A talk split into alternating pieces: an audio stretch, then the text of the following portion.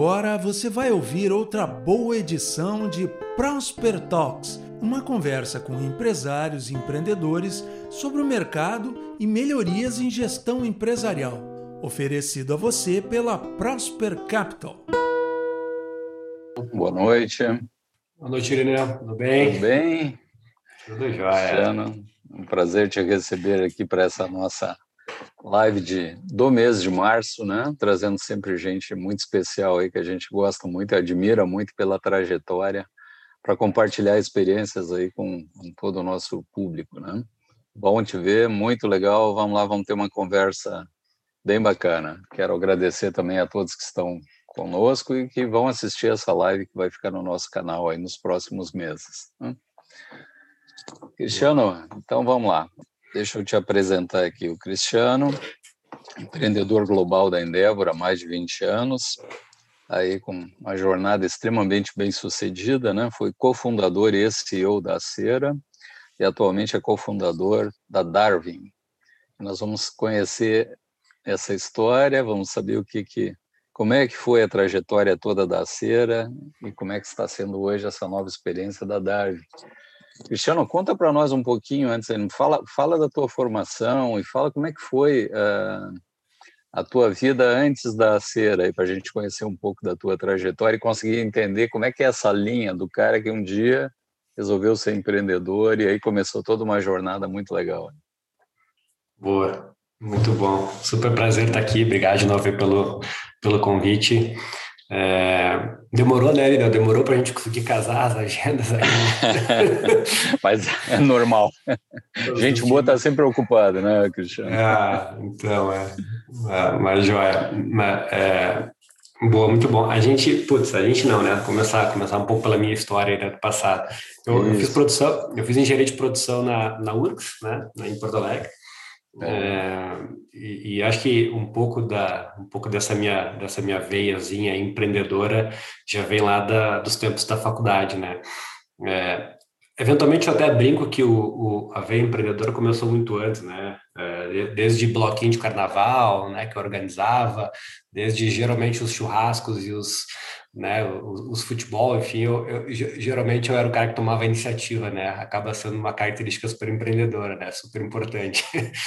e, mas, eu, mas logo na faculdade, né, eu fui da primeira turma da produção da URGS, né, o curso é, o curso estava nascendo, então a gente tinha muita, muita coisa para ser feita, né, muita coisa então, eu sempre fui um pouco né, fuçador, enfim, de, de, correr um pouquinho atrás. Então, desde a época da universidade, né, fiz toda a parte da construção do centro acadêmico, da empresa Júnior. Né, acho que a empresa Júnior de, de produção ali da, da, da URGS ela é uma grande referência, uma grande referência para as empresas júniores, um grande celeiro de gente muito boa, né? E acho que foi um grande legado ali, né? E, e talvez uma das, uma das primeiras iniciativas empreendedoras aí que eu participei né, como, enfim, como um dos principais responsáveis pela criação. E logo depois que terminei a produção, na verdade, antes de terminar, eu participei ali, fiz um outro estágio, mas logo vi que o meu negócio era, era tocar alguma coisa. E, e, na, e a Xera nasceu, na verdade, no meu último semestre né, da, da universidade. Então, eu ainda era estudante, terminando, é, eu acabei entrando na engenharia é, para o segundo semestre, então, mas me formei com a primeira turma, então eu sempre antecipava muita disciplina, né? então, é, no último semestre eu devia estar fazendo umas 10 disciplinas, TCC, é, começando o negócio, ainda fazendo phase-out da empresa júnior, e estudando para o mestrado, né? Porque eu terminei a graduação em dezembro e janeiro comecei o mestrado também ali na UTS, né? Na produção e fiquei Fiquei, então, acabou a graduação, já emendei os dois anos ali clássicos do, do mestrado, e a empresa começando, a empresa começando. É, em paralelo a isso, meu, também em paralelo ao mestrado, eu, eu fui professor da PUC, da engenharia da PUC, né, é, em Porto Alegre, acabei ficando, acabei ficando ali é, dois anos, e, e, um pouco por dificuldade, porque aí a coisa começou a correr bastante, as viagens começaram a correr bastante, então aquela coisa, tô, tô em São Paulo, tô em Caxias do Sul, sei lá onde, num cliente, e tinha que correr para Porto Alegre, né, lá na Ipiranga, para dar as aulas. Né? Também, também encerrei nessa né, carreira. Quantos anos e... tu tinha nessa época, Cristiano? A empresa começou, eu tinha 21, né? 20 para 21. 21. É, uhum. 20 para 20 para 21 anos. É. Tô bem acho novo que, mesmo. É, acho que tá, estava com 20 anos, na verdade. Eu estava com 20 anos. Ah, eu entrei, entrei cedo né, na, na faculdade, então. Uhum. E aí começou, né? O negócio começou então antes da fundação da empresa, isso é um pouquinho aí, né? Fiz bastante coisa, né? Participei de tudo que é bolsa, monitoria, na, na corria sempre lá nos professores para ver onde é que tinha uma bolsa, enfim, então é, fiz bastante coisa. Eu sempre, eu sempre falava na, naquela época, continuo falando, né? Quanto mais coisa a gente faz, mais a gente faz e, e assim a coisa é, vai, né? É. Se organiza, um da, se organiza é, legal, é. É. é. então quem quer realmente fazer as coisas, né, faz coisa pra caramba. E não deixava de fazer a festinha, não deixava de fazer a balada, de, namor de namorar, né? Enfim, às vezes eu furava os futebol, enfim, porque ficava no escritório até mais tarde, isso por cima. Tava sempre. Tinha prioridades. Tinha, tinha prioridades. Né? E aí o negócio começou, né? É. O, Mas como é que foi a ideia, Cristiano? Conta aí. A gente começou. A Sera né? nasceu da onde? Como é que foi essa inspiração aí? Boa. Uma outra coisa também que, que eu, é. fui um dos, um dos, criadores e principais. É, é, os, os primeiro, fui o primeiro, fim presidente, comecei, foi a, a BEPRO Jovem, que era a Associação Brasileira de Engenharia de Produção dos uhum. Estudantes, foi, nem tinha lembrado aqui, foi outro negócio que eu, né, que eu acabei participando da criação, enfim, e, e, nessas eu acabava viajando o Brasil todo, nos encontros de engenharia de produção, tudo que é universidade, enfim, e aí conheci né, nessas duas coisas. Né? Primeiro, conheci o, o, o software Preactor, que era um software inglês, líder no mundo em planejamento de produção. Era um negócio que eu adorava, essa parte mais hard da engenharia, né, de planejamento de produção, sequenciamento de fábrica, eu gostava pra caramba. Conheci esse negócio, conheci esses caras que, que distribuíam na América Latina, né, vi que, que, que eh, não tinha, estava construindo uma relação com eles, vi que não tinha ninguém trabalhando no Rio Grande do Sul, no sul do Brasil, né? E dali surgiu uma, uma oportunidade de, olha, começar um negócio trabalhando com essa ferramenta, implantando essa ferramenta nas indústrias. Uhum. Nessas também, de ABEP para o Brasil, viajando por tudo, eu também conheci meu sócio, que é o Eduardo, né? o Eduardo Casmiotzak. Né? Sim, que... sim, Eduardo. Um abraço, Edu, né? Eduardo. É, então, sócios de novo agora, né? O que é bom a gente repete. que bom. E a gente, o, Edu, o Edu fez é, gerente de produção na Federal de Santa Catarina, né? Uhum. Então, catarinense, morava em Floripa, né? É. E, e aí nessas viagens também, eu também conheci o, o, meu sócio, enfim, juntamos o útil ao agradável aí e começamos então a, a, a trajetória de Axera, é, super focados é, em implantar projetos de planejamento de produção utilizando né, essa ferramenta, essa, essa, essa, distribuição dessa ferramenta que na época era inglesa, era líder, líder no mundo, depois foi vendida para Siemens, né, continua super referência, talvez a mais importante no mundo, ferramenta de planejamento de produção. Uhum. Tá, então, o negócio começou por aí, né? Legal. E tu já te sentia empreendedor? Bom, pelo que tu está contando, sim, né? Isso era uma coisa natural, assim, da liderança, né? De, de, de ir na frente, de ter ideia, de construir, de provavelmente no trabalho em grupo lá era tu quem apresentava, era tu que puxava os outros, não ficava esperando, né? E, é, mas assim, ó, é, uma coisa é isso aí, é ter essa iniciativa. A outra é tu dizer, olha, eu não vou ser executivo de uma empresa, não vou fazer carreira, eu vou criar o meu próprio negócio, né? E aí fica sempre aquela situação. Tu realmente já estava pronto para isso? Isso foi uma construção assim que veio durante a jornada? Acho que muita gente tem essa dúvida, né? Começa um negócio ou não, quem sabe eu aprendo antes, vou, vou trabalhar numa grande empresa, né? Vejo um padrão e aí adoto. Como é que foi isso? Eu acho que, eu não sei, desde o início ali, eu ainda na universidade, né, eu sempre sempre entendi que acho que eu iria melhor, né? Né, puxando a frente das coisas, enfim. Uhum. E do pouco que eu já estava tendo, ainda super imaturo, né? Enfim, mas o pouco que eu já estava tendo contato com bastante indústrias, com bastante empresas grandes, né? A gente ali no Sul acabava lidando, seja, seja trabalhando pela URGS, né, nos laboratórios, seja trabalhando pela empresa Júnior, sempre trabalhando já é, aí ali no, no iníciozinho, ficava muito claro é, é, que, que esse, essa dificuldade né, das, das grandes empresas em a gente promover a mudança, né, em a gente promover a transformação, de tomar iniciativa e, e mudar, fazer, enfim, Então, eu acho que de alguma forma, eu, eu até como era bem relacionado, né, com todos os professores, com todas as, uhum. as instituições, enfim, eu acabava tendo até acesso, assim, às vezes até em primeira mão, eh, até pelo centro acadêmico, a gente recebia as divulgações de vagas, né, as melhores vagas para Gredal, para RBS, né, uhum. enfim, as principais empresas eh, do, do Sul, né, e, mas aquilo não me, não chamava nada a atenção, sabe? Os meus pais até, né? Então, né, os dois eram, né?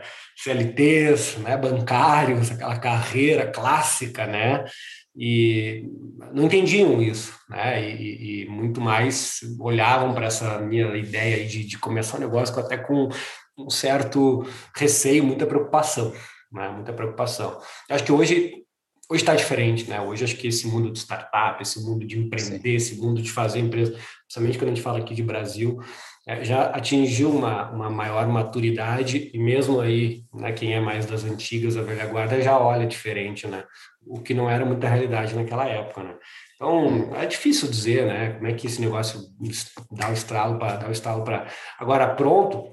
Certamente não, a gente nunca tá. O que a gente mais faz é agora depois de todos essas, esses anos começando um negócio de novo, a gente nunca se sente pronto, né? Acho que a gente tem, a gente está sempre aprendendo e acho que uma das coisas que a gente melhor fez ao longo de toda a trajetória é, é, é errar pra caramba, né? E mas no intuito de estar tá testando e colocando em prática, né? Acho que a melhor forma da gente aprender e se preparar é começando, é fazendo. Fazendo, né? né? Fazendo. Ah, no, é. início é mais difícil, né, No início, no início tu tá lá sozinho, tu, tu mesmo, Irene, aí tu olha para né, o que, que eu faço. Na época, o Google estava nascendo, aí tu vai para o Google, tu tenta descobrir do Google. né, primeiro, na verdade, tu olha para o sócio e vê, e aí, cara, o que a gente faz agora? Né? É. é. é. Essa decisão a gente nunca teve que tomar. Esse problema é novo. Né? O que a gente faz agora? Putz, não sei, vamos tentar no Google. Na época, eram outros navegadores, talvez. Né? A, gente, a gente é novo, mas nem tanto, né? Nem tanto, né? e... Bom, diz uma coisa, quais foram esses problemas assim, vamos lá, agora tu e o Eduardo, ok, vamos tocar o um negócio, sabemos que nós queremos ser empresário, a gente já tem uma ideia. Quais foram esses problemas que se deparavam assim no início dessa trajetória de vocês? É capital, é, achar o cliente, é, definir o produto, validar o MVP, como é que, como é que foi essa coisa? Escalar? Tem um bocado de desafio aí, né? Mas conta para a gente assim. É. E, e, e, cada e, e, sabe que a cada momento, né? Cada cada fase desse ciclo de vida, os uhum. desafios e os problemas eles só mudam, mas eles continuam e às vezes e às vezes vão até aumentando de complexidade, né? Vira e mexe a gente fala, não, assim que a gente atingir tal coisa, assim que a gente fizer tal coisa, putz, a gente vai conseguir parar de trabalhar no final de semana. Assim que a gente né, atingir tal coisa, vai melhorar, né? Vai, a gente vai conseguir tal coisa. No fundo, no fundo isso nunca acontece, né? Porque ao longo das etapas, das fases da nossa vida, os desafios vão aumentando. Então, quando a gente começa lá, né? É, então, tipicamente, né, a gente tem uma jornada, né, a gente tem lá numa fase de seed, né, de ideia, aí depois que a coisa começa a maturar, tu vai para uma startup, aí acho que a gente entra numa fase ali de, de crescimento, né, estabilização, vai para uma fase de expansão até chegar numa maturidade ou um exit, né, que foi o nosso caso, né, um exit. Sim. Então, cada uma dessas, dessas fases, essa, essa, esse ciclo, essa jornada, se a gente olha lá o blitzscaling, ele conta diferente, cada um acaba... Mas geralmente é isso, tu vai de um seed para um, de fato uma startup, de fato tu tens uma empresa, tu começa de fato crescer e estabilizar, expande, e aí tu chega num momento que, é, que tem acontecido bastante no Brasil, é uma, é uma realidade muito forte, principalmente nos últimos dois, três anos, as saídas, né, as vendas, as fusões, as incorporações, né, é, ainda não é, ainda, acho que não era tão comum, começa a acontecer bastante agora. Cada uma dessas fases, está assim, no início, no início é formar, é formar os sócios, né, a gente teve outros sócios na jornada, a gente teve é, sócios que ao longo do tempo não permaneceram alinhados, né, e a gente tomou as, as difíceis decisões é, é, de que eles tivessem que partir para outro rumo, né? É, então é, é, difícil, é uma das, é uma das etapas mais mais críticas e, e na, na, minha, na minha visão, acho que mais importantes, né? E, e é impressionante como existe, quando a gente olha para o universo de startups por aí, é, muito problema né, de sociedades. Acho que, graças a Deus, eu e o Edu, a gente sempre teve um elemento muito bacana. Né? Eu ia lá, fazia a linha de frente, o Edu fazia maravilhosamente bem e algo que eu jamais teria feito e conseguiria ter feito, é, tomava conta aí da, da entrega, vamos dizer assim, para simplificar, né? Então, okay. acho que esses eram os problemas no início, depois a gente começa a, a, ter dificuldade de contratar gente boa, né, de formar equipe, né? É, e principalmente fazer o produto acontecer, né? Acho que na largada, até a gente chegar de fato, ó, putz, temos uma empresa, temos uma startup de fato, agora somos uma empresa. Eu acho que a gente, o que a gente conhece tradicionalmente por product market fit, né? É, atingir essa, essa maturidade do produto, ou seja, eu tenho, eu tenho clientes, os clientes estão pagando, os clientes estão satisfeitos, eles estão recomprando, né? eu tenho um fluxo financeiro estável né, e crescente. Acho que aí a gente, a gente chega no, no, no que a gente chama aí de, de, de enfim, de uma simplificando, acho que tem, temos uma empresa. Né? e... Quanto tempo levou isso? É, Do assim, até temos uma empresa. É, eu, eu acho que a, a, a nosso caso eu, eu, eu, lembro, né, já faz um, isso era 2003, né, 2003, 2004, 2005, é, a gente brinca que na época de CID, essa fase inicial, a gente jogava o gauchão, né, Campeonato Gaúcho, né, e de fato, a gente estava olhando para o Rio Grande do Sul, minha vida era Porto Alegre, Caxias, o escritório, o escritório, na verdade, sempre foi praticamente em Canoas, é, depois foi para São Leopoldo, né, uhum. Porto Alegre mesmo nunca foi em Porto Alegre, na verdade, Uh, então era Canoas, Caxias, Bento Gonçalves, Santa Cruz do Sul, Gravataí, Porto Alegre, enfim, essa onde tinha indústria, né? Indústria. Então, é, essa, essa era a vida aí. E muita palestra, muito evento, desde semana acadêmica, Câmara de Indústria e Comércio, Fiergs da vida, tudo que é lugar, uh, vendendo a empresa, contando um pouco da história, o que, que a gente tem feito, enfim. É, isso levou, talvez, acho que dois, três primeiros anos, com certeza, né? de muita plantação, de muito não na cara, de muito.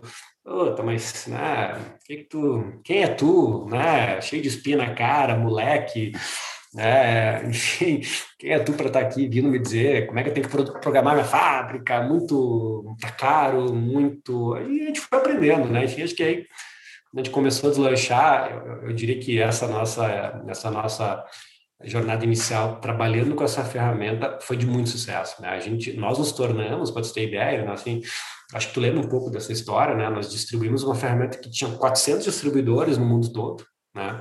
Nós éramos um deles. Isso em tudo que é país tinha gente implantando 40 línguas, era uma ferramenta realmente consagrada no mundo. E nós nos tornamos ali logo, logo começou 2003 a empresa, eu lembro de 2006, 2006 até 2000 e 13, teve ali uns sete anos que nós íamos todo, todo junho, nós ficávamos lá 15 dias na Inglaterra, num encontro mundial, e nós sempre voltávamos cheio de prêmios. Putz, a, empresa que mais vendia no mundo, a empresa que mais tinha case de sucesso no mundo, a gente ganhou três, quatro vezes, o melhor projeto Ganhamos, o, ganhamos, o melhor projeto, ganhamos o melhor projeto do mundo, assim, com o projeto da Delano, né, ali em Bento Gonçalves, uhum. da MS Farmacêutica, né, com, enfim, ganhamos a, a, prêmios de, de empresa que mais tinha manutenções ativas, ou seja, que os clientes compravam e mantinham e tinha uma satisfação bacana. Enfim, né, nossas paredes lá do escritório eram cheias das plaquinhas, assim, era... Então, a gente fez com, fez com muita excelência esse negócio, acho que foi que nos fez aí dar o segundo passo né, é, que era justamente começar a trabalhar com as ferramentas da Xera que nós desenvolvemos, né, que acho que foi pra, praticamente os últimos anos, né, o que fez aí a gente a gente crescer e ter todo sucesso ali. É, nós nos conhecemos quando já estava maduro e com um problema que todo empresário gosta, ele acha que é ruim, mas é um problema na verdade muito bom, né? A empresa estava estável, lucrativa e pagando muito imposto. e nós ajudamos isso. Né? Vocês desenvolviam muita coisa, Exato. a gente fez uma série de coisas, mas principalmente usou a lei do bem, né? que é um mecanismo bacana para quem cria, desenvolve. Isso foi, Foi uma foi quando nós parceria, nos parceria é, legal. Foi, ah, foi, uma parceria muito legal para a gente foi muito legal foi, e né? ajudou e ajudou a gente até porque naquele momento a gente estava pisando super no acelerador na, na, criação da plataforma da Xera, né? É, uhum. É, depois mais à frente a gente até parou de trabalhar com essa ferramenta, né? É, que a gente distribuía do Preacto e focamos 100% na nossa, na nossa plataforma, que naquela época nós nos conhecemos. Então, muito investimento uhum. em P&D, muita pesquisa, muito desenvolvedora. Já lá em São Leopoldo, né, no, no Tecnocinos, né, nós tínhamos ali uma, uma estrutura super legal. Né? É. Eu estudei lá, eu sou filho da Unicinos, né? Mas em é. economia lá, né? Estava muito moderno, tá? Quando eu fui visitar vocês, como a própria estrutura da universidade mudou, né? Em relação ao que é. era quando eu era estudante lá, né?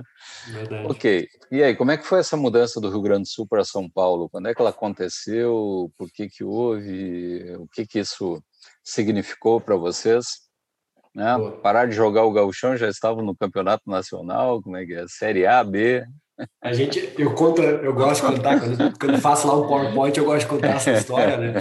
Aí a gente começou a jogar, a gente começou a jogar para contar um pouco assim, né, dessa, desse, dessa, dessa jornada aí, depois que, opa, temos uma empresa, vendemos para caramba, muito projeto de, de produção, isso nos dava fôlego e caixa para a gente desenvolver no formato bootstrap, ou seja, caixa nosso, a gente sempre foi lucrativo, né? a gente sempre gerou dinheiro, sempre gerou caixa desde o início, é, então, um bom tempo depois, a gente, ali por 2000 e... 2000, a gente começou em 2003, 2008, 2009, a gente começou a colocar de pé os nossos produtos, tá? E, e, a gente a gente teve bastante sucesso assim logo logo no início, né? Fechamos ali bons bons clientes é, com, com clientes, empresas grandes referência como L'Oréal Brasil, Axi Laboratórios, né? na época a era o maior laboratório da América Latina, a L'Oréal mais gigante até hoje nos deu habilidade para expandir. A coisa foi super bem, né? Nesses nossos produtos próprios, enfim.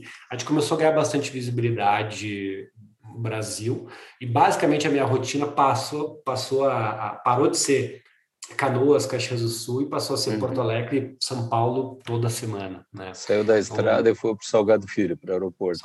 Eu fui para o Salgado Filho, a gente viajava o Brasil todo, na época a gente, o que era a nossa plataforma, né? Era, um, era uma, uma, uma ferramenta que nós conectávamos todas as grandes marcas, empresas de consumo, com seus distribuidores e varejistas. Então, todo dia nós monitorávamos venda, estoque, ruptura, necessidade de reabastecimento é, de tudo que é distribuidor, e aí por por, por, conta disso, tudo que é ponto de venda no Brasil, milhão e meio, um milhão e meio pontos de venda no Brasil todo, é, 2.500, 3.000 distribuidores, todos os principais varejistas, Carrefour, Pão de Açúcar, enfim. Então, o nosso negócio era era fazer e, e, aí no início a gente toda a conexão que nós fazíamos com o distribuidor era era ao vivo era presencial. Então nossa a gente viajava o Brasil todo Caruaru Manaus interiores né para plugar né instalar o nosso robozinho é, lá no sistema do, desses distribuidores para que toda madrugada, lá de São Leopoldo, a gente monitorasse a chegada dos arquivos de venda, estoque, né? Era um big data, era enorme, assim, né? Na época a gente era, éramos heavy users de, de Amazon, assim, muito, né? Muita informação toda madrugada, aí, petabytes, enfim. E, e, e, aí, esse negócio de São Paulo passou a ser uma realidade para a gente, né, Irineu? E começou a ser, começou assim, basicamente a gente passou a nem ter mais cliente no Rio Grande do Sul, né? Então, como eu, eu principalmente era linha de frente, estava sempre em contato com, né, com, com, com os clientes, enfim, é, é, na época longe de pandemia, longe de home offices e de lives e de, e de reuniões via Sim. vídeo, né? É, pouquíssimas vezes a gente conseguia fazer uma reunião remota, usando na época Skype, provavelmente, né? Então era muita visita, muita reunião, começou a incomodar bastante isso. Mas acho que o ponto, o ponto chave desse negócio, né? Antes a gente para São Paulo a gente fez um investimento em 2014, a gente estava é, talvez tu fosse perguntar em algum momento sobre isso. 2014 a gente estava, hum. 2013 para 2014 a gente estava surfando, surfando, né? É, maravilhosamente bem esse mercado que a gente estava, então a gente estava super na vitrine, a gente foi bastante é, demandado por muitos fundos é, para discutir um eventual investimento, um eventual cheque aí de, de Series A. A gente, a gente tomou essa decisão, né? Uma das primeiras decisões assim, bem, bem complexas né, em termos de sociedade, na época até teve sócio que preferiu sair, que não achou que não era o caso naquele momento, né? E, e, e aí, então, em 2014, a gente assinou com Inova Capital, né? Uhum. E acho que tu lembra da história, né? Jorge Paulema, principal investidor, né? Enfim, toda essa... Ah, toda ok, essa...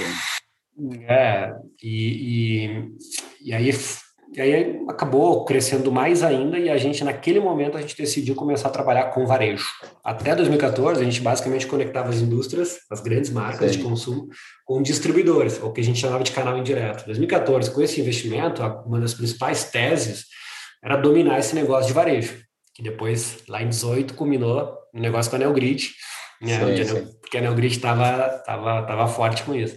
Então, Aí então São Paulo passou a ser total realidade, mas acho que o ponto chave foi quando a gente começou o um namoro com a Endeavor, né?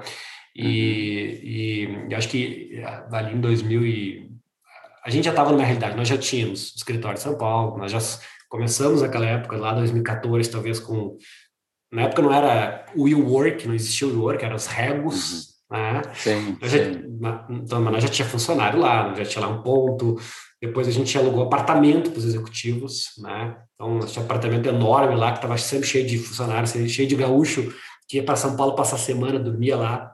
Né? Aí expandimos o escritório lá, né? Mas os sócios, né? Os sócios ainda não tinham ido, os sócios foram só de 2016 para 2017, né?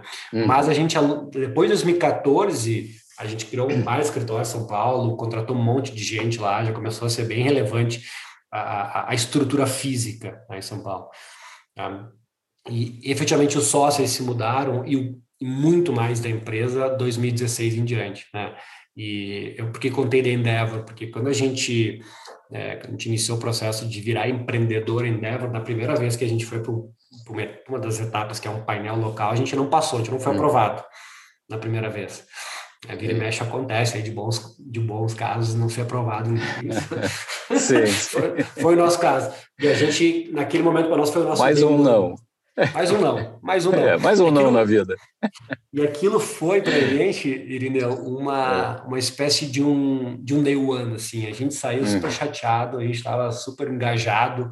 Né? Para a gente aquilo era um reconhecimento legal, é, super, super legal né? do trabalho que a gente vinha fazendo. E a gente voltou para casa, pô, tipo, tá chateado, puto da cara. No dia seguinte nós Sim. nos reunimos, né? Eu e o Edu, a gente falou, cara, vamos, vamos fazer diferente esse negócio aqui, vamos, vamos tomar algumas ações, porque os feedbacks dos caras fizeram todo sentido. É. Ali, a gente decidi, ali a gente decidiu muita coisa crítica, né? A gente decidiu se mudar de Malicuia, as famílias dos sócios para São Paulo. Foi a decisão mais difícil é. de, de, de orquestrar, de orquestrar sim, em casa, sim, colégio. Sim. Tu tem que harmonizar, né? É, família e trabalho. Né? Decidimos parar de trabalhar com o Preactor, representava quase metade do nosso faturamento.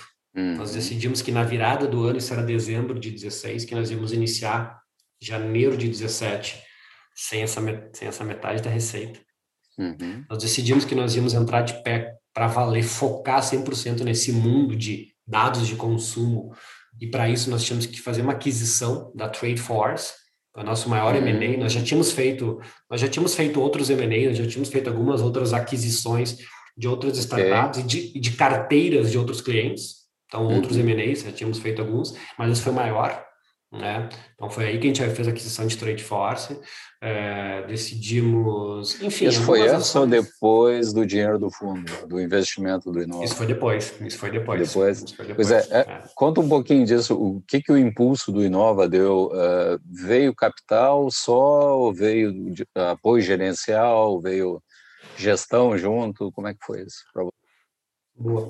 É, aí quando a gente quando a gente busca capital, né? Eu quero, eu quero dinheiro por dinheiro, eu quero um apoio, né? Uhum. Eu quero networking, né? A gente de alguma forma olhou para tudo isso, né? É, e eu acho que foi uma parceria bem legal, né? Foi uma parceria bem legal de talvez quatro, cinco anos, né? De, desde que a Inova entrou até até até o fim, até o encerramento do ciclo. Eu acho que teve, teve muito aprendizado, teve muita troca, teve network legal, né? E, e, teve um capital ali, teve um capital extra, teve, um, teve uma governança muito legal. Acho que a gente. Nós sempre fomos muito certinhos, tu lembra, né? A gente sempre lembro, foi lembro. muito correto, muito caxias. A gente nunca teve nada de, de, de problemas, seja do, do, ponto de vista pessoal, legal, fiscal, nada. É, é, é impressionante. Sempre as, as, auditorias eram sempre limpas, eram sempre muito tranquilas, né? Porque aí quando entra o fundo a gente começa a fazer auditoria, né? Com com as principais, os principais uh, auditorias de mercado e sempre foi muito, sempre foi muito ok. Mas tu, tu, passa a ter uma obrigatoriedade, né, de todo mês fechar Sim. bonitinho os, os, indicadores, né, a questão de reunião de conselho, a questão daquele compromisso, aquela cobrança adicional. Eu acho que para a gente foi, foi bem legal. Nós sempre, nós sempre fomos é, pessoas que sempre gostaram de estar é, fora da zona de conforto, né? E hum. sempre um cobrando o outro, sempre pensando como é que a gente podia fazer melhor, sempre às vezes até de uma forma meio, meio é, forte, assim, essa cobrança de sair da zona de conforto, de mudar as coisas. E, e, isso foi mais uma foi mais uma forma também de da gente garantir isso, sabe? Da gente garantir essa. Então foi super legal, foi uma decisão difícil, mas super acertada, eu acho, para aquele momento e nos deu nos deu fôlego aí, né, financeiro naquele momento, principalmente para entrar entrar com tudo nesse mundo de varejo que nós não tínhamos, né? Sabe que uh, eu tenho investimentos também alguns anos em indústria, nós vendemos para supermercados. Então, quando a gente joga o gauchão, né, como você estava falando aqui no Zafre, pô, 30 e poucas lojas, ok, tem uma venda absurda por metro quadrado, é muito maior do que outros lugares, mas tu consegue controlar mais fácil, está próximo da fábrica, da distribuição, etc. Aí quando nós entramos em São Paulo, Carrefour, Pão de Açúcar, aí você vê a necessidade de ter uma ferramenta como a de vocês. Isso faz toda a diferença para a gente ter visibilidade como está o produto em 200 lojas, onde tem ruptura, onde não tem, onde ficou no estoque, onde o CD não distribuiu, Uh, onde o teu cara que devia estar tá lá monitorando o, o PDV lá não vai, não arruma, então Exato. uma coisa sensacional. Ou seja, sem uma ferramenta igual a de vocês, a gente fica totalmente no escuro. Vem cá, o pedido foi alto, mas foi alto porque o giro tá legal? Não, o pedido foi baixo, mas foi baixo porque o giro não tá bom. E esse é o tipo de, de dor que vocês resolvem, né? De problema que vocês Exato. resolvem. Dar essa visibilidade para a indústria no ponto de venda. Claro, eu estou falando uma pequena indústria nossa de alimentação, né? Agora isso para uma é, indústria de grande porte é ainda mais vital, né? Para saber é. ter as informações do que está acontecendo, né? Ah, Bom, uh, como é que foi o namoro aí com o principal competidor de vocês? E uma, uma questão aí também, o fundo estava com vocês até esse momento? Do, do, do, negócio com a Neogrid, então Entraram juntos, saíram juntos, como é que foi essa, esse sim, capítulo sim. aí? Isso é uma coisa fundamental, né? Porque tu conseguiu realizar, a gente está falando aqui de uma trajetória de crescimento muito legal de vocês, e aí, poxa, tu passa a incomodar, se é que é assim que se chama, ou passar a ser tão atrativo para um, um grande player do mercado que é meio que natural, né? A ver isso. Como é que foi para vocês isso? Sim, sim. Eu acho que a, a, a, esse, aquele, aquele processo né, que eu estava comentando ali, né, de, da ida para São Paulo, coisa e tal, 2017 ali, 2016, no caso 2016 para 2017, né, que a gente ficou nessa última fase que a gente chama aqui, que nós chamamos, acho que a nossa última fase foi 17 e 18, foram dois anos. Uhum. É, antes antes do, do, de concluir a, a transação com a, com a Neogrid. É, e foram os nossos dois melhores anos da empresa. Né? Nós no período anterior tomamos as decisões mais, é, mais complexas, né? É, naquele momento a gente até tinha iniciado uma joint venture na Colômbia, né? Nós já estamos até com uma operação né, na, na América Latina razoável e, e, e, e a gente estava num ritmo bem bacana de crescimento. A gente tinha feito uma transformação bem pesada na empresa, né? A, a frase que a gente sempre falava, tudo aquilo que nos trouxe até aqui, né? Provavelmente não é o que vai nos levar daqui em diante, né? Então, foi o momento da gente fazer uma, uma reengenharia bem grande em produto, né, na plataforma, em pessoas, é, em métricas, uma série de coisas, né? E, e foram dois anos que a gente acelerou bastante, né? É, a atração da empresa e principalmente nesse nesse mercado acho que a gente já era super relevante no mercado do canal indireto, ou seja, indústrias, grandes indústrias, a gente trabalhava com as principais marcas do Brasil, grandes indústrias com distribuidores, nesse período final, grandes indústrias com varejos, e ali a gente tinha praticamente um outro produto, né, a gente chamava lá de visor, a visor direto, né, do canal direto, e, e o principal, o principal empresa que era alternativa para aquele momento era a Neogrid, né, um pouco antes a Neogrid tinha adquirido um outro competidor que fazia exatamente isso. Então, basicamente, antes da gente entrar nesse negócio de varejo, só existia Neogrid, era a única opção no mercado se uma indústria né, é, de qualquer porte, enfim, uma, uma Unilever, uma Rect, uma Procter Gamble, enfim, queria ter a visibilidade dos seus estoques, dos seus produtos, ruptura, estoque virtual, tudo aquilo que a gente trabalhava no ponto de venda, naquele período a única opção dela era Neogrid. Então, a gente foi muito a, a indústria nos cobrou muito e a gente a gente entrou e a gente começou a fazer direitinho né? Acho que a gente teve um trabalho de bastante excelência em termos de customer success, né? a gente tinha um nível de, de, de atendimento muito bacana, nós tínhamos uma plataforma já numa versão um pouco mais um pouco mais atualizada, né? Isso dava uma, um dinamismo para quem estava lá do lado da indústria, as áreas de trade marketing, as áreas de vendas, né? Essas, as áreas de execução davam um dinamismo melhor, né? Mais rápido, né, um pouco mais inteligente, mais integrado. Um dos pontos é porque a gente só fazia aquilo, né? A meu grid fazia outros produtos também, ela tinha outros focos, né? Então entregava um BI lá no final que facilitava a leitura do usuário. Exato, é, exato. É, é, isso é bacana, isso é bacana, é ah. porque sobra as, nas ferramentas da época sobrava uma lição de casa importante para se fazer que já poderia ter vindo pronta, né? Então Isso, exatamente. Aquela base, um... trabalhar um pouco melhor ela, né? Eu acho que esse foi um diferencial que... também. A gente buscou aí, a, a, gente buscou entregar a bola mais redonda, né? A gente brincava Isso. que era o, a gente brincava que a gente entregava o, o do it, né? É, uhum. Coca-Cola, Nestlé, enfim, né? As, as uhum. empresas, olha, faça isso na loja 1 do Carrefour, né? Vá lá e reponha né? Duas mil unidades, porque o seu produto X já está há três dias sem vender e tu está perdendo pela venda média diária que a gente monitora. Já está perdendo, já tá perdendo 500 mil reais, por exemplo. Então, vai lá e faça isso, ou seja, abasteça a loja. A gente entregava essa, esse algo a mais, já além de Exatamente isso. Estou entendendo o que que tá, o que que interessou o competidor. e, e a gente está, de fato, a gente estava no processo assim, o último ano a é. gente tinha, tinha, tinha migrado, né? tinha migrado de um contrato de Neogrid para Axera, é, muita empresa, né? bastante empresas uhum. assim. Então aquilo realmente estava, de certa forma, lá incomodando um pouco, né? E, e, e, a gente estava no nosso melhor momento, né? Então, se tu me pergunta assim, a gente estava olhando para isso? Não, na verdade, pelo contrário, a gente estava com o plano de um Series B montado, né? Uhum. Nós, tínhamos, nós tínhamos o material criado, montado, nós já tínhamos feito toda uma primeira lista, é, já estava na, re, na revisão do, do wishlist de fundos de Venture Capital, que nós íamos uhum. conversar, uhum. nós já tínhamos viagem marcada para os Estados Unidos, é, é, é para conversar com alguns. Nós chegamos a fazer em janeiro, fevereiro é, daquele ano até alguns primeiros pitches em Nova York com alguns fundos. E, e, aí depois seguimos em contato nos meses seguintes. Em São Paulo a gente estava começando já a falar com alguns, com alguns fundos, porque nós íamos captar um cheque para fazer um Series B e acelerar ainda mais e consolidar sim. o negócio. Sim, sim. que legal. É. E aí, putz, aí começou o processo, né? Aí começou ali a conversa, enfim, né? O namoro começou aí, então, ou seja, vocês é, tinham é algumas vantagens competitivas, por outro lado, a Neogrid já era muito grande, tinham uma estrutura é. muito bacana, e aí o casamento se tornou uma coisa natural, né? Acho que foi. A gente, a gente demorou a tomar a decisão, porque desde o início do ano, 2018, talvez tenha sido ali o primeiro.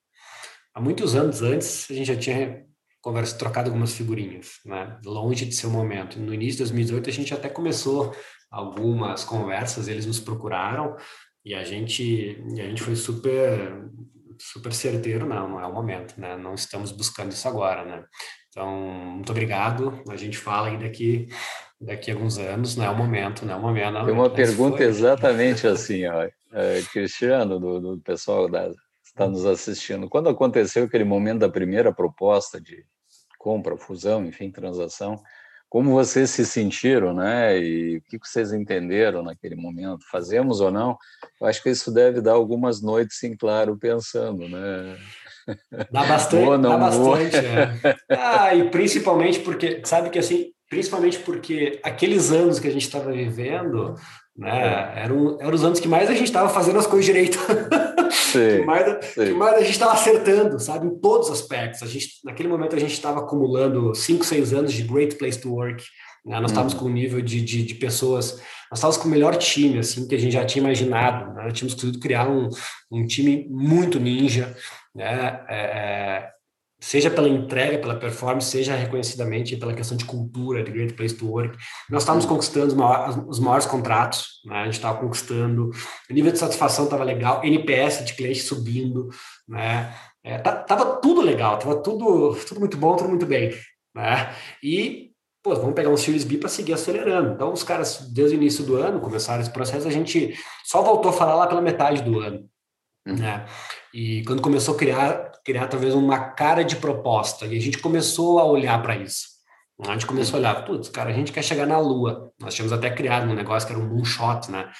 Nesse projeto de transformação de, né? Nesse, nesse uhum. processo de, de transformação que a gente fez a empresa, foi uma transformação grande e a gente realmente é, é, é, fez uma, um negócio bem feitinho interno, identidade visual, né? Nós tínhamos dois palcos, né? No escritório de São Paulo e, escritório do Rio Grande do Sul. Tinha, uhum. sei lá, 100 pessoas em São Paulo, cento e poucos no Sul, não lembro agora. E nós tínhamos dois palcos com, com, com câmera ligada, videoconferência 24 horas, enfim, né, com toda aquela, aquela aquelas arquibancadas, cadeira, enfim, para fazer live, reuniões ao vivo, sempre simultâneos nos dois escritórios. E aí tinha toda uma identidade visual de lua, né, de foguete, de astronauta, tava o projeto Moonshot, né, que nós tava, tava tudo, tudo certo. E lá pela metade do ano, depois a gente já ter seis meses de, de acho que não vai dar, começou a criar uma cara de proposta, a gente começou a olhar aquilo com uma cara diferente, com uma lógica diferente de Putz, cara, a gente já está aqui, né, há tantos anos, ralando pra caramba, né? De repente é o momento da gente realizar de certa forma, dar, um, dar uma segurança, um conforto para a família e talvez juntos unir forças e fazer um negócio talvez ainda melhor, maior. Nós somos jovens, né? Hum. Nem, nem tínhamos né, 30 e poucos anos, né? A gente tem toda uma vida pela frente para fazer outras coisas, caso, né? caso, uh, caso o negócio com a Neogrid, enfim, seja mais, mais breve, enfim, né? Então, e aí foi lá por outubro novembro de 18 que a gente... Aconteceu. Foi muito rápido, né? Eu diria que foi um processo de M&A the flash, né? E a gente fez, a gente estabeleceu algumas regras, alguns combinados. Olha, eh, nós somos os principais competidores, então, é, esse processo vai ter que ser um pouquinho atípico, né? a gente fez tudo, sei lá, em um mês, eu acho, né? A gente fez tudo, acho que em um mês, sabe? Os advogados, todo mundo foi super bem, né? Conduziu direito, nós se envolvemos né, para fazer ele acontecer, tirar as catracas, né? As, do, do, meio da, do, do processo, sim, acho que foi sim. super bem feitinho, enfim, aí né? foi super acertado. É, hoje, olhando para trás, faremos tudo de novo. Acho que foi super, foi, né, foi excelente, a melhor coisa que a gente fez foi muito bem, muito bem conduzido, o contrato foi muito bem feito, uhum. acho que é, com certeza foi nota 10. Bons advogados, bons assessores nessa hora são fundamentais, né, Cristiano? Porque né? já diz o Abílio, né? O fundamental de qualquer transação, um bom contrato, né? Um bom contrato, tu fica tranquilo, se estabelece exatamente o que se quer, né? E isso vai para o papel, né? Isso facilita muito, né? É. Trabalharam juntos, ou seja, foi uma fusão mesmo? Houve essa integração das equipes? Eh, como é que foi o impacto aí na das culturas, né? Porque são culturas diferentes sempre, né? Duas empresas, por mais que estejam próximas, né? Como é que foi essa que, transformação? Sim. O que que ganharam cada um? O que que perderam eventualmente? Enfim, como é que sim, é sim. Eu, eu acho que foi, foi, foi um ganho é, bem grande, com certeza, para é, para a junção das duas empresas, uhum. porque a fusão, ela, na verdade, ela se tornou uma cara de, de aquisição mesmo, né? E uhum. então a própria marca, né, o Grid prevaleceu, enfim, né, obviamente, né, abriu IPO recente, aí todo mundo sabe. Uhum. E eu acho que a cultura, assim, era, era bem diferente, era bem diferente. Nós trabalhamos juntos, sim, né? Isso foi lá no final de 18, mas foi por bem pouco tempo, assim, né? Foi por bem pouco tempo. Eu, o Eduardo e o Leandro, que na época era sócio também e era o CTO da Xera, uhum. né? nós três, que hoje somos os três founders e sócios da Darwin, é, trabalhamos ali, mas não por muito tempo mesmo, ficamos poucos meses. Eu fui o que mais fiquei, fiquei no board, fiquei no conselho até o fim de 2019. Né? Uhum. É, então acho que eu fui o que mais consegui talvez atuar ali nesse processo de transformação, né, e, e trazer um pouco desse mindset de, de startup, né, de, de, de, de, desenvolvimento de produto de uma cara de um formato um pouco diferente, né, implementar os processos de customer success, né, uhum. e, e acho que, que, que, que é difícil dizer assim, né? É difícil dizer o, o que move um pouco dessa característica empreendedora que nos fez de fato sair e partir para uma próxima, né? Mas Legal. Durou, durou pouco, durou pouco de fato o nosso, nosso dia a dia lá, né? Dos desses Sim. três, o, o, até o CFO nosso está lá até hoje, né? Fazendo excelente trabalho, entre outras pessoas que, que, que ficaram e, e, e, fizeram um belo um trabalho. Acho que a Xera, a Xera trouxe né, uma rejuvenescida, trouxe uma expertise de produto, de tecnologia, de customer success que contribuiu, sem dúvida, bastante, né? É, para os últimos dois anos aí de Neogrid, que deu uma nova cara, né? Tá aí no mercado, indo Bacana, bem, enfim, né? Que legal. Ah. Ou seja, o processo tradicional, uma empresa maior, mas que por, até por ser grande, às vezes é um pouco mais lento, o que é natural, né? Porque os processos são assim, tem muito mercado, vai e adquire alguém jovem, né? Aquele, aquele vigor, aquelas tecnologias novas, ou seja, dá um avanço, todos ganham no processo. Né? Na, na, verdade, ouvindo a história, tanto do lado de vocês quanto da, da, da Neogrid, a gente sabe que foi uma, uma coisa muito bacana. Né? Eles têm várias outras transações. Recentemente, a gente assessorou uma empresa numa aquisição de um, é, uma parte da Neogrid pequena, um data center, enfim, né? que é um negócio que não é exatamente o core né? da, da empresa e foi um processo muito rápido também a negociação, muito objetiva, muito rápido, muito transparente. Então, que bacana, legal para vocês, legal para a Neogrid, né? Bom, e agora vamos falar um pouquinho dessa questão pessoal, assim, né? Entre uh, saída do negócio, né? E a montagem do novo, que a Darwin, que depois tu vai nos contar aí como é que é a Darwin, enfim. Uh, houve um hiato, vocês tiveram aquele período sabático, conseguiram parar assim, curtir um pouco com a família, botar a cabeça no lugar e começar a pensar numa coisa nova, ou não? Ou foi um contínuo mesmo, né? Sair daqui, amanhã eu já estou trabalhando 18 horas no projeto novo. Como é que é isso?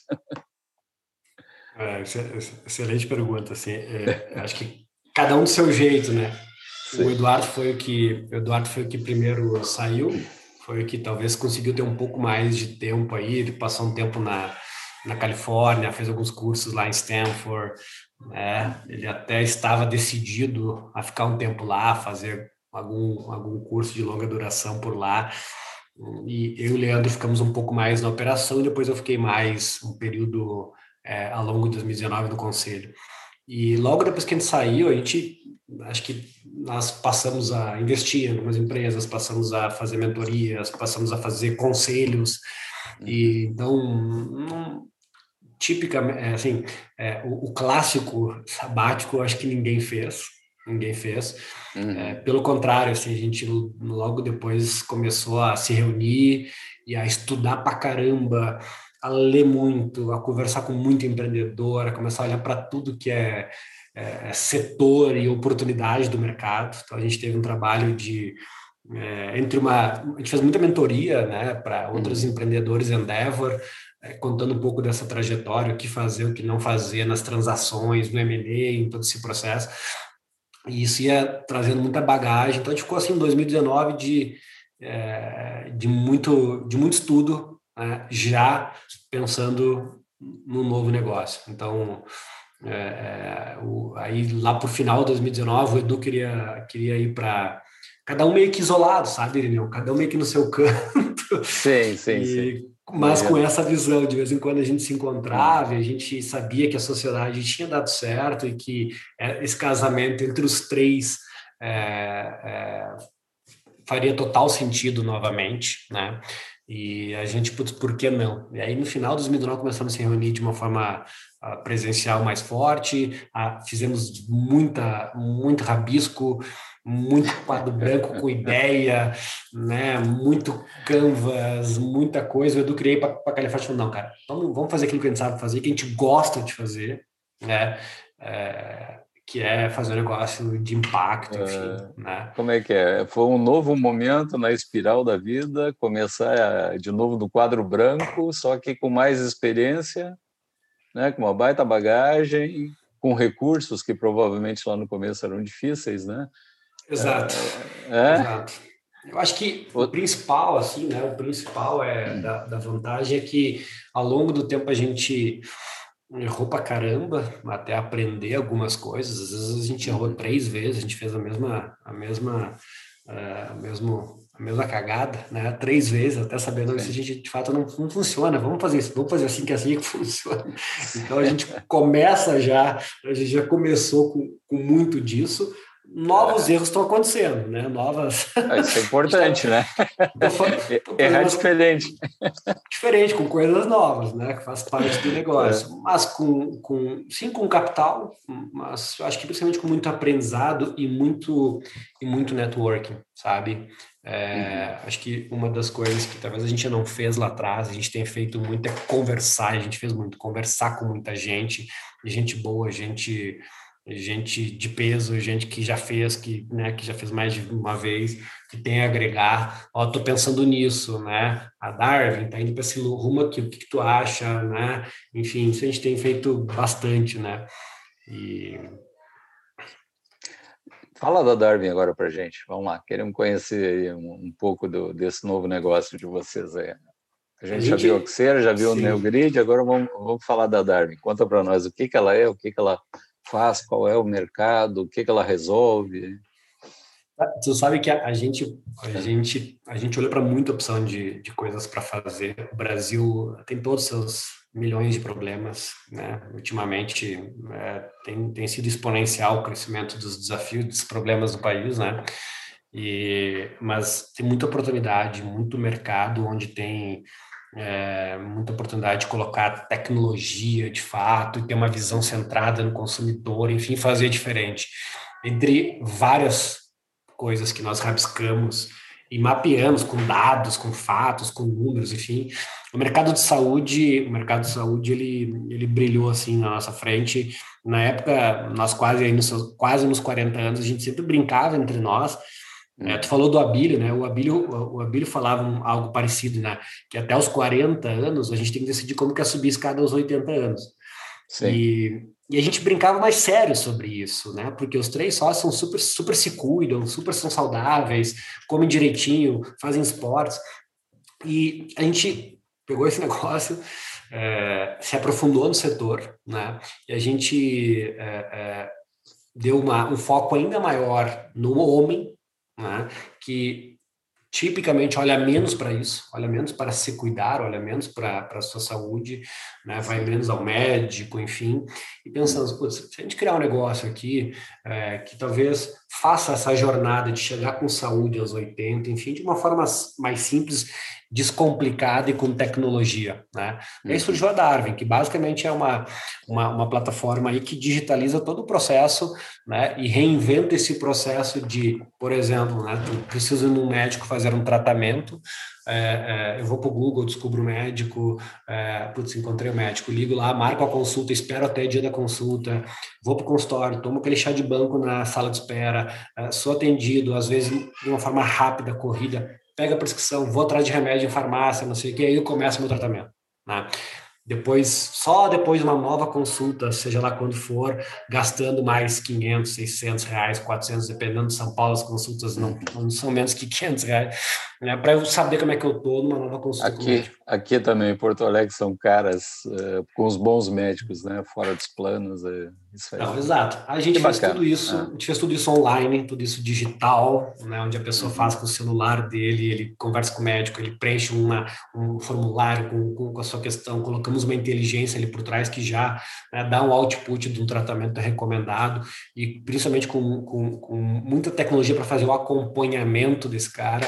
Nós começamos com queda de cabelo, nós começamos com tratamento para queda de cabelo só, uhum. né? Super focados, uma coisa que a gente aprendeu lá atrás, foco, né? Foco para começar. É, e a gente, ao longo do tempo, vai lançar né, outras categorias de saúde sexual, saúde mental, pele, diabetes, enfim, outras coisas que a gente tem, tem visto que tem total fit para a gente digitalizar nesse, nesse fluxo conveniente, sem fricção, é, de casa, sentado no sofá, na cama, ele faz isso de uma forma super rápida, né? Hoje, hoje esse fluxo tradicional, quatro a seis semanas para tu, desde começar a procurar o um médico até começar a tomar o remédio, e a gente faz isso em três, quatro dias, né? Com poucos minutos gastos e cliques, né?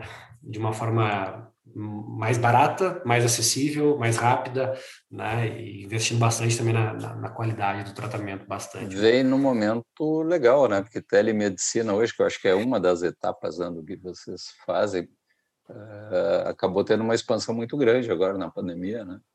Pra caramba, assim, pra caramba, é impressionante. É. Acho que as pessoas passaram a ver que nada mais importa na vida a não ser a nossa saúde, passaram a se cuidar uhum. mais, qualquer número que a gente olha mostra isso. Realmente, a, o atendimento remoto para muitas pessoas que antes era, é, seja para o médico, seja para né, os pacientes, é, era algo praticamente inexistente, hoje passou a ser a realidade, o desejo de todos, ainda mais quando eu falo de, de alguns tipos de tratamentos, né, que para os homens são muitas vezes mais desconfortáveis de serem resolvidos ao vivo, né? Então, nesse mundo online, a gente tem conseguido né, né, tirar um pouco dessa fricção e desse, desse desconforto. Tem sido super legal, tem sido super legal. A gente lançou há muito pouco tempo. O ano passado foi um ano de, muito, de muita organização. Conversamos com muitos homens, com muitos médicos, com muita gente. E lançamos de fato só na virada do ano agora, então super recente, tem aí dois meses e meio, três meses de operação mesmo né, no mercado. E tem sido super bacana. Né? Que legal, que bom, parabéns, com certeza vai ser uma outra, outra jornada de sucesso. Tem uma outra pergunta da nossa audiência que é o seguinte, né? se puder comentar para ilustrar, tá? em termos de tamanho de crescimento, ou seja, o impulso que o fundo deu com o investimento por vocês, ajudou a empresa a multiplicar N vezes, quantas vezes, como foi, dobrou? Vocês conseguiram quantificar isso? Ou seja, a dimensão que a empresa tomou frente ao que ela teria se não tivesse tido o investimento? Perfeito. É... Só um último comentário do, da, do papo Sim. anterior é a gente, é. A, a, gente a gente fala que se nós fizer só um pedaço, né, é, metade das coisas que a gente fez errado antes, se a gente fizer só metade agora, a gente talvez a gente talvez o que a gente fez em 15 anos, acho que a gente consegue fazer em 5 anos, né? Sim. E Sim. acho que acaba começa a ilustrar um pouco a pergunta aí do, do, do colega e Isso.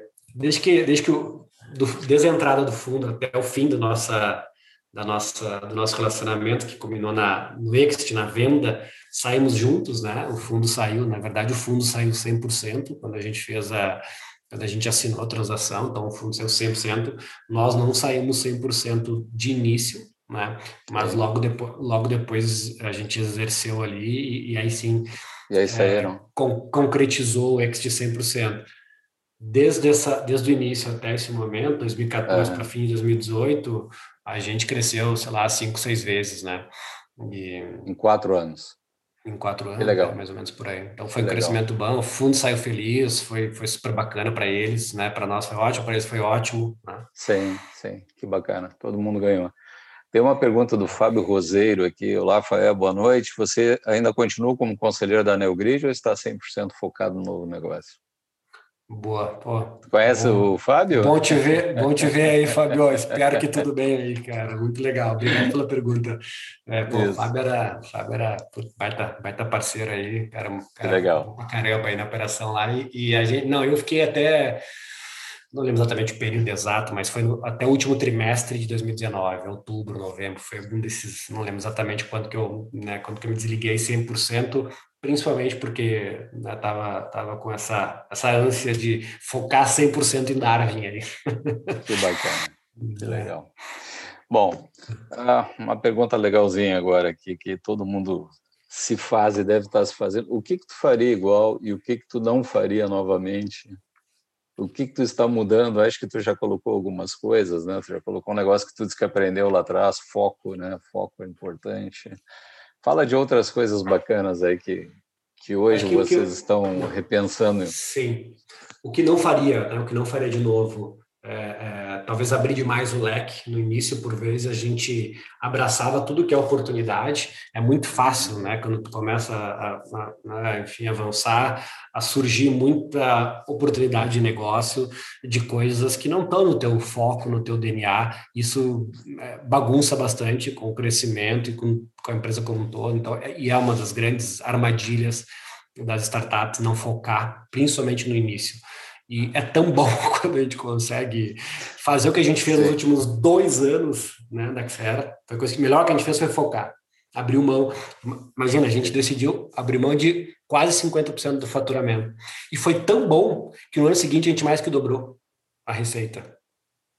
E mais que dobrou de receita que a gente chamava de receita é, é, limpa, porque era receita recorrente. Sim. Receita né, de MRR, de recorrência, de subscription. Né? Integralmente né? de vocês. Né? Fazendo então, mais do mesmo e então, escalando acho que com o produto. Exato. Foco, né?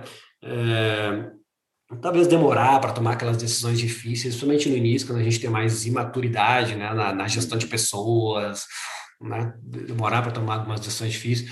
Às vezes, deixar de conversar com mais pessoas, achando que a tua ideia é mirabolante, enfim. Então, é fazer mais isso. São coisas que a gente tem feito. Então, o que faria de novo? Né? É, é, é, eu acho que né, o que fazer, né, que a gente fez no final é esse foco, né, a gente tem feito, dando, dando, super foco. O que faria de novo, que a gente acha que a gente fez super bem desde o início, era investir muito em pessoas e cultura, né? A gente, desde o primeiro ano, nós tínhamos o, o, a alma da Xera, que era o nosso conjunto de seis valores, que era um negócio que a gente aplicava, eu, eu tenho certeza, convicção, que a gente aplicava bem direitinho, sempre com alguns é, com algumas falhas, mas sempre melhorando, mas a cultura da Xera era muito forte, porque a gente valorizava bastante pessoas. Pra você ter ideia, hoje está na Darwin, dois heads, o head Customer Happiness da uhum. Darwin e o head de finanças da Darwin, os caras foram estagiários da Xera lá atrás. Né? É mesmo. E, e, tem vários outros que a gente conversa, que a gente se relaciona até hoje, que a gente está louco para trazer já para o barco. Né? né? É, e isso é uma coisa que a gente fez algumas vezes, com certeza a gente não faria. Sabe aquela história de tô com dinheiro no bolso, entrou dinheiro do investidor, vou contratar uhum. os melhores caras do mercado agora, né? Aquele uhum. cara que tem 30 anos de não sei o que, de não sei o que, não sei o que. Nem sempre isso funciona. Nem sempre isso funciona. Mesclar alguns desse tipo é importante, mas principalmente aquele pelotão de, do médio escalão, é fundamental formar dentro de casa, com a tua cultura. Né? Então, a gente investia muito, trazia muita gente de ex-empresa júnior da URGS, né? Nossa, nossa máquina de estagiários que cresciam é, formou muita gente boa. Eu diria que talvez uma das coisas mais legais quando eu olho para trás, quando a gente fez o, o, o X-Ray da Xera, é olhar quanta gente bacana cresceu e está super bem hoje. Né? Seja porque continuou super bem Neogrid, seja porque saiu e foi para grandes empresas referência, grandes scale-ups referências e estão super bem gerentes, diretores, enfim, coordenando times, né, com uma bagagem muito legal. Isso é uma das coisas mais legais que eu acho que com certeza a gente faria, faria né? Tô, acho que a gente tem, tem buscado fazer de novo aí, né? Então, Cuidar de gente, então, a equipe, é isso? Exato. Né? Exato. Que Sabe que quando a gente fez o quando a gente fez o deal, é. né, com a Neogrid, uma das nós tivemos uma aquilo que vai para o contrato e aquilo que não vai para o contrato. Nós criamos uma lista de combinados. Um dos combinados hum. que a gente falou era que a área de gente ia ficar com a gente, acabou comigo, no caso, é, na largada. Então, uhum. um, um, dos chapéus, né, dos chapéus aí que eu tive na largada quando a gente fez o deal com a, com a Neogrid era gente e gestão, né? E, e aquilo ficou comigo, né? Acho que a gente dali, dali implementou bastante coisa legal, eles têm feito muita coisa, muita transformação na área de gente e gestão lá, lá, lá na Neogrid, acho que é um pouco fruto disso, né? Que legal, que bacana. Isso ajudou muito, então, nesse processo de fusão da cultura aí também. É, acho que sim, acho que sim. Que legal. Bom, Darwin é Darwin com Y, né? Então, para quem... VYN, VYN. VYN, para quem quiser conhecer, né? Instagram é DarwinBR, VYN e darwin.com.br, é, acessa lá, né? Para quem achar que faz sentido aí, pelo menos para conhecer, dar uma lida nos artigos e e achar que faz sentido, faz, um, faz uma consulta lá. É, vamos, vamos, lá, eu sou um cara mais velho, já passei dos 50, né? já tenho meio século, meia década de vida, mais um ano. Então, cara, é fundamental realmente a gente se cuidar mesmo, porque o trabalho é muito viciante, né? Quem curte trabalhar, quem gosta de desafios, é difícil parar com isso, né? Porque, principalmente quando dá certo. Tu te sente é, muito é. estimulado e muito satisfeito, né? mas recuperar esse tempo depois em quilos ganhos, em costas com dores e aquele negócio todo é difícil. Então é melhor cuidar preventivamente, né? Exatamente. Bacana, bacana essa, essa, esse negócio de vocês, né? Bom, uh, estamos nos encaminhando para o final, tá, tá muito legal a conversa, acho que a gente podia ficar um tempão enorme aqui, né? Muito bacana ouvir a tua história, né? Que a gente conhece, uh, participou um pouco, mas depois cresceu muito, né? E ouvi tudo que vocês fizeram depois, é muito legal. E acho que seria bacana tu, tu falar para quem está nos ouvindo hoje, tem vontade de empreender, uh, tem o receio normal, porque é difícil, né, largar algo seguro, né, ao longo da minha vida também eu vi muito isso, eu vi muito executivo brilhante que a gente conversava, cara, por que, que tu não toca o teu negócio? Um cara brilhante. Não, eu, a minha opção é ser executivo. Legal, isso é... Né? Tem espaço para tudo, é importante isso, né? Porque tu fazer aquilo que tu quer e que tu gosta. Mas aquela pessoa que está afim de empreender e, cara, tá naquela, voa, não voa, qual é o conselho que tu daria aí com toda essa tua experiência, jornada, tudo que tu já viu, não só da experiência de vocês, mas de, de outros no mercado, né? Excelente, excelente pergunta, assim. Eu acho que acho que não tem muito fórmula de bolo, fórmula mágica, né? E e aquele curso, aquela formação né, brilhante que vai te deixar um super empreendedor pronto antes do D zero, antes do day one, né, antes de tu começar. Então, a melhor forma é começar, a melhor forma é dar o pontapé e testar muito, é, testar rápido, né? É, a gente tem feito né, na nova, nova jornada muitos sprints semanais de muitos testes, testa, né? coloca em prática. É, nem sempre vai dar certo, nem sempre vai dar certo, né? E a beleza está aí em algum aprendizado que tu teve daquele teste. Olha, não funcionou, mas isso aqui a gente já viu que é legal, etc, etc. A gente tem feito muito isso.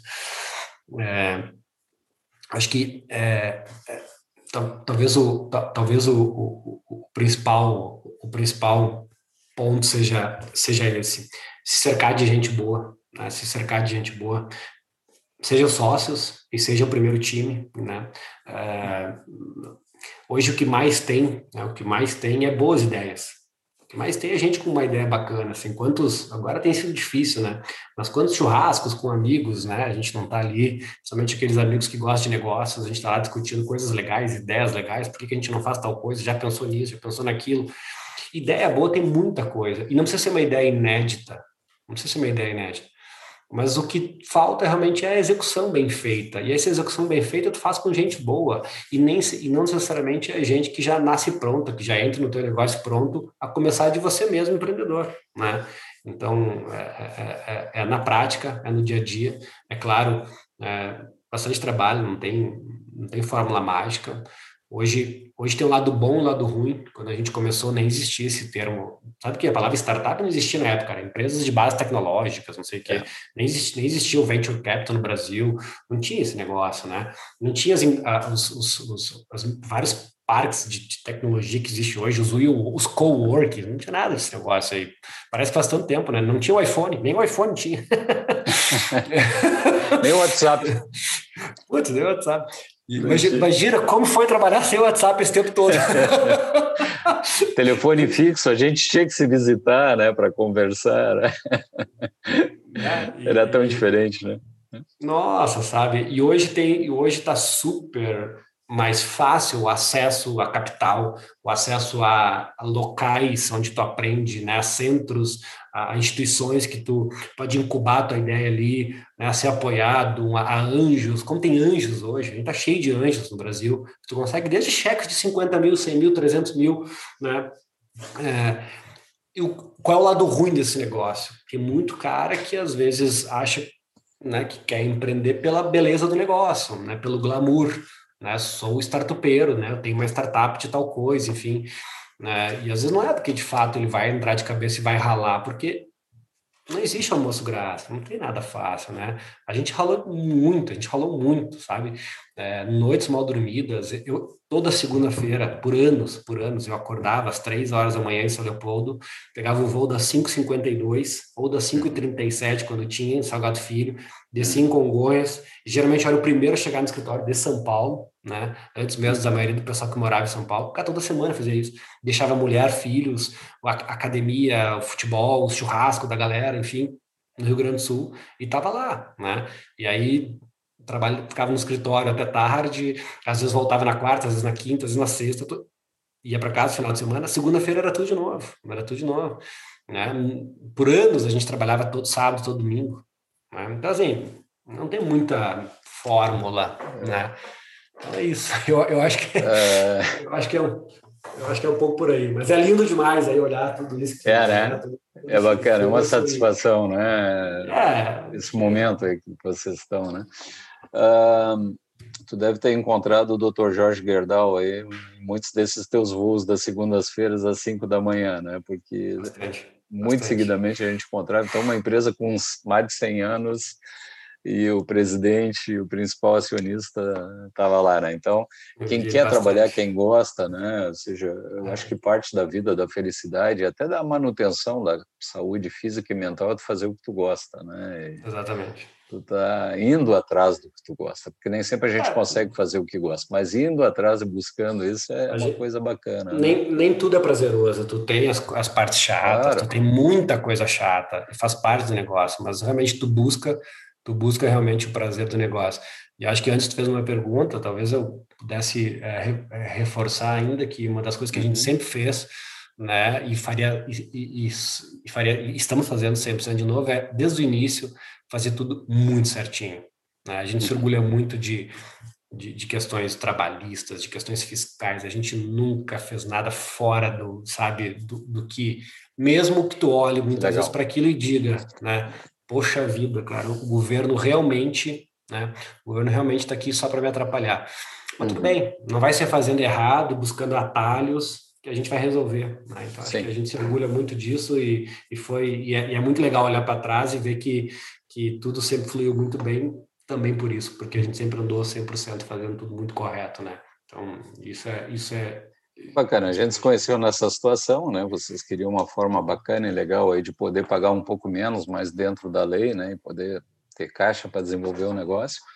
Uh, a Prosper faz isso, essa é a nossa missão, ou seja, ajudar as empresas a ter uma carga tributária legal, exata, justa, correta, mas 100% Exatamente. Uh, com compliance, isso é a nossa missão, é o que a gente faz. Isso faz muita né? diferença. Né? Interpretando para a gente, Interpretando né, corretamente, indo corretamente. Exato, corretamente, né? né? E traduzindo isso no modelo societário, no modelo operacional que case com a lei, que seja condizente e que pare de pé. Isso é importante. Fazer Exatamente. a coisa certa. A gente tem mais de 20 anos nessa seara e zero problema, autuação, coisa assim, justamente por ter seguido esse caminho. Então, compactamos totalmente contigo. Me surgiu uma última questão que eu acho que é bem legal, assim, para tu nos falar. Tu deixou claro que o que faz a diferença, né, o, grande parte da diferença, eu diria que talvez toda ela sejam as pessoas, né? Então, quais são as características que vocês buscam quando vão contratar uma, quando vão buscar uma pessoa para fazer parte do time, né? O que, que é importante? Experiência, eu, perfil, eu, tudo junto. Eu, eu tenho uma, uma, uma, uma frase que eu adotei que não era, não foi minha de origem, mas eu adotei do Zé Renato Hopf, o nosso, nosso parceiro uhum. de Porto Alegre, uhum, que eu aprendi com exato, né? Aprendi com ele que era o CV, né? O CV que é o é. coeficiente de viração, né? E Zé Renato é uma figura. Eu, adorar, eu adorei isso quando ele, quando ele falou a primeira vez em algum, algum churrasco, algum café de Endeavor que a gente conheceu, não sei. E eu adotei esse negócio e, e passou a ser, passou a ser muito é, a nossa característica, uhum. assim, mas do, de fato sempre foi a capacidade do cara de, de, de, se virar, de ir atrás com muita autonomia, mas responsabilidade. Eu diria que é, é, é, o principal hoje numa startup, numa empresa de rápido crescimento, porque as coisas mudam o tempo todo. É, não tem ninguém ali dizendo, cara, tu precisa fazer isso, é assim que faz, é assado que faz. Não, cara, né? toma aqui uma boa dose de autonomia, né? Uhum. É, resolve, resolve, vai lá e vai lá e traz, te vira, vai lá e faz. Ah, mas eu não sei. Mas hoje em dia, aquilo que tu não sabe, tu faz um curso pela internet no final de semana e na segunda-feira tu sai jogando. né? É, é, e a gente aprendeu isso e é impressionante como a gente teve é, é experiências sensacionais com pessoas que a gente largava lá um osso maior do que ela era capaz de roer, né? E, e a pessoa vinha com o resultado, sabe? Vinha com a entrega, com aquele brilho no olho, né? Com aquela vontade de fazer acontecer. Acho que são outras características legais. É muito chato, né? Muito chato tu, tu chegar às 8 horas no escritório e tem que, vamos lá, vamos fazer, gente. É muito chato quando tem gente assim. Né? Isso é um pouco do brilho no olho, da vontade de crescer, da vontade de fazer acontecer, sabe? Então, essa obstinação, essa obstinação, né? Da pessoa em fazer diferente, em fazer melhor, não se contentar não se contentar com, com, né, com ah, eu preciso fazer A, eu vou lá e entrego A, né? É, a gente sempre foi, a gente sempre acho que foi, acho que foi uma das coisas que melhor a gente fazia era isso, conseguir encontrar e lapidar essas características nas pessoas. E a gente no final da vida, no final da, da, da história, eu, Eduardo, Leandro, nós não fazíamos nada, na verdade. Quem fazia era a galera. Né? Hum. O que uhum. nós fazíamos era, era tirar as catracas da frente, né? era tomar café para alinhar, né? Não eram as pessoas que faziam acontecer, nós longe de nós sermos as pessoas ali brilhantes por trás do negócio. Então, acho que isso é o principal, sabe? Né? Essa, esse tipo de característica, que é um pouco mais difícil da gente avaliar no início, né? Uhum. E, e, e, mas que, que é o que faz toda a diferença, né? Mas claro que precisa ter uma cultura alinhada para tu permitir esse tipo de gente, né? Claro. A gente fala aqui na Prosper que nós preferimos segurar os loucos do que empurrar os mortos. Né? Então, é um uma linguagem bem gaúcha, não tem S no final. Bom, Bacana. No, no bom startupês é isso mesmo. Cristiano, bom, cara, foi um prazer imenso assim ter essa conversa contigo. Tenho certeza que todo mundo que, que assistiu e que vai assistir essa live ao longo do tempo, que vai ficar no nosso canal, né, no YouTube, nas nossas plataformas, Aproveito para convidar todo mundo a nos seguir, né? E ouvir e poder ter acesso a esse tipo de conteúdo, assim, muito bacana, tá? Te agradecemos muito aí pela tua disponibilidade, né? Que o tempo é um bem curto e precioso, tu tá dando aí parte da tua noite para conversar com a gente, contar a tua história e dividir. Tenho certeza que tem muita coisa legal mesmo que tu falou, assim, que vai fazer brilhar algumas sinapses aí, ou criar algumas sinapses nas cabeças de quem está ligado em empreendedorismo, em negócio, né? Bacana. Imagina, imagina. Super prazer aí, obrigado pela, pelo, pelo convite, prazerzão falar com vocês aí nesse, nesse bate-papo aí, né, que a gente, que a gente acabou tendo aqui. Então, é super, super, super contente em poder estar tá, poder tá contribuindo aí de alguma forma aí. Que bom. Quem sabe vamos falar ainda em outras oportunidades aí. Pessoal está te dando parabéns aí, curtindo Obrigado. muito o Cristiano aqui, gostando muito da nossa conversa e certamente vamos voltar a falar no futuro. Tá? Maravilha, obrigado. maravilha. Obrigado, aí, obrigado, aí, obrigado por, por quem estava aí participando aí. Super, super prazer aí. Até, até, até a próxima. Aí. Isso aí. Muito obrigado em nome da Prosper, então, novamente, Cristiano, valeu. E a todos que nos estão com a gente aqui seguindo. E até a próxima Prosper Talks. Tchau, tchau. Um abração. Prazer. Valeu.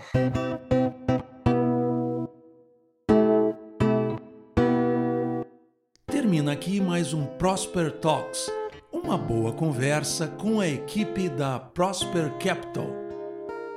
Produção Mr. Maia, música e conteúdo sonoro.